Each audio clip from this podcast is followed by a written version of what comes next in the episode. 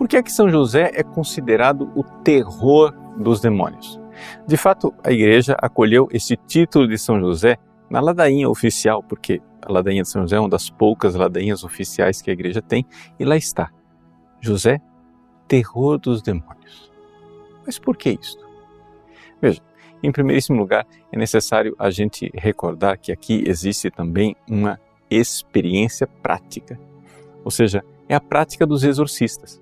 Os exorcistas, quando vão expulsar os demônios, eles invocam o nome de Jesus, o nome de Maria e invocam o nome de São José.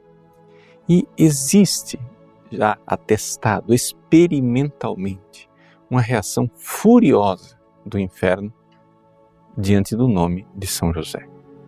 Então, não é um dogma de fé, mas é algo experimental que a igreja foi aprendendo ao longo dos séculos. Então, quando a gente vai e reflete por que é que as coisas são assim, nós vemos algumas coisas. Primeiro, está lá, nas Sagradas Escrituras.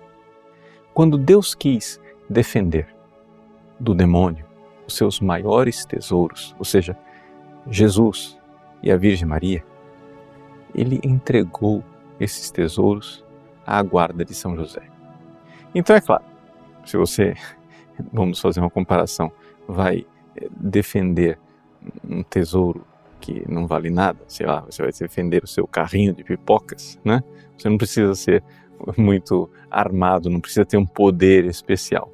Mas se você vai defender um banco, né, onde tem um grande tesouro, bom, aí você já precisa né, de mais equipamento de defesa. Nessa comparação, que é meio banal, né, material, nós podemos então imaginar na guerra espiritual, na batalha espiritual. Jesus veio ao mundo para derrotar Satanás. Agora, durante 30 anos, Jesus estava lá, debaixo da proteção atenta de São José.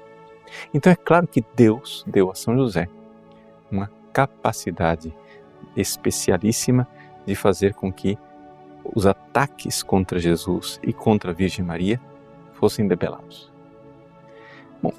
Considerados esses dados, a gente pode fazer uma reflexão, mas então, final das contas, tudo bem. Os exorcistas nos mostram existe um poder em São José. A Sagrada Escritura nos mostra Deus confiou a São José, então deve ter dado um poder a ele. Mas onde está esse poder de São José?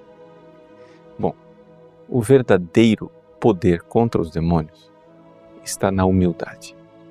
Então, a grandíssima humildade do coração de São José é que faz com que ele verdadeiramente tenha poder sobre os demônios. Veja, aqui você tem que lembrar o seguinte: Satanás e os seus anjos rebeldes, eles se revoltaram contra Deus num ato de orgulho. Então, existe algo que eles não suportam. E é a humildade. Porque a humildade coloca as coisas de volta na verdade. Satanás é o pai da mentira. E a humildade nos coloca diante da verdade luminosa de Deus e como se você acendesse um raio de luz no meio das trevas. A humildade ela brilha como verdade. Então, um coração humilde é algo que faz o inferno tremer. Existe é, uma famosa história de um grupo de sacerdotes que estava tentando expulsar um demônio.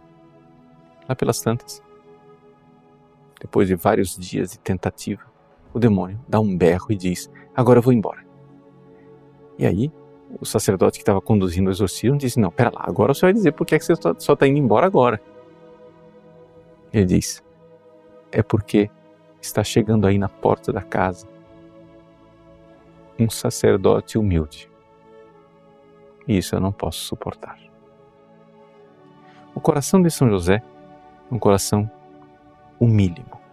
Veja, o silêncio de São José, o fato de ele ter servido a majestade de Cristo no lar de Nazaré, a grandeza de Nossa Senhora e viver no silêncio e no escondimento. São José, o silencioso, o humilde, o obediente, aquele que ouviu a vontade de Deus através dos anjos e quis executá-la imediatamente essa humildade, essa obediência faz com que São José seja temido por Satanás, porque ele é exatamente o oposto daquilo que Satanás é.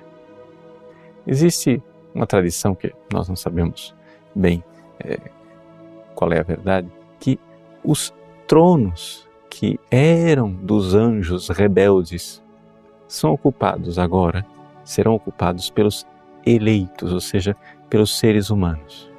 É por isso que os anjos têm tanta inveja de nós, os anjos rebeldes, os maus, os demônios. Por quê?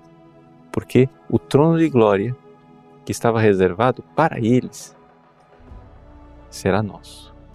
E eles não querem que nós ocupemos esse trono de glória. Pois bem, dentro desse pensamento e dessa tradição, as pessoas costumam se perguntar: então, e o trono de Lúcifer? Ou seja, o maior de todos os anjos, será ocupado por quem?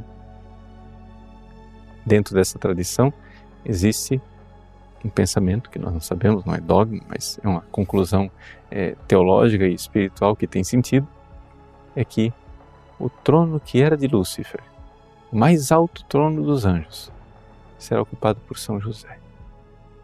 Porque, claro, o trono da Virgem Maria está muito mais acima. Mas, acima de todos os outros anjos e santos, estaria São José, humilde esposo da Virgem e por isso, terror dos demônios.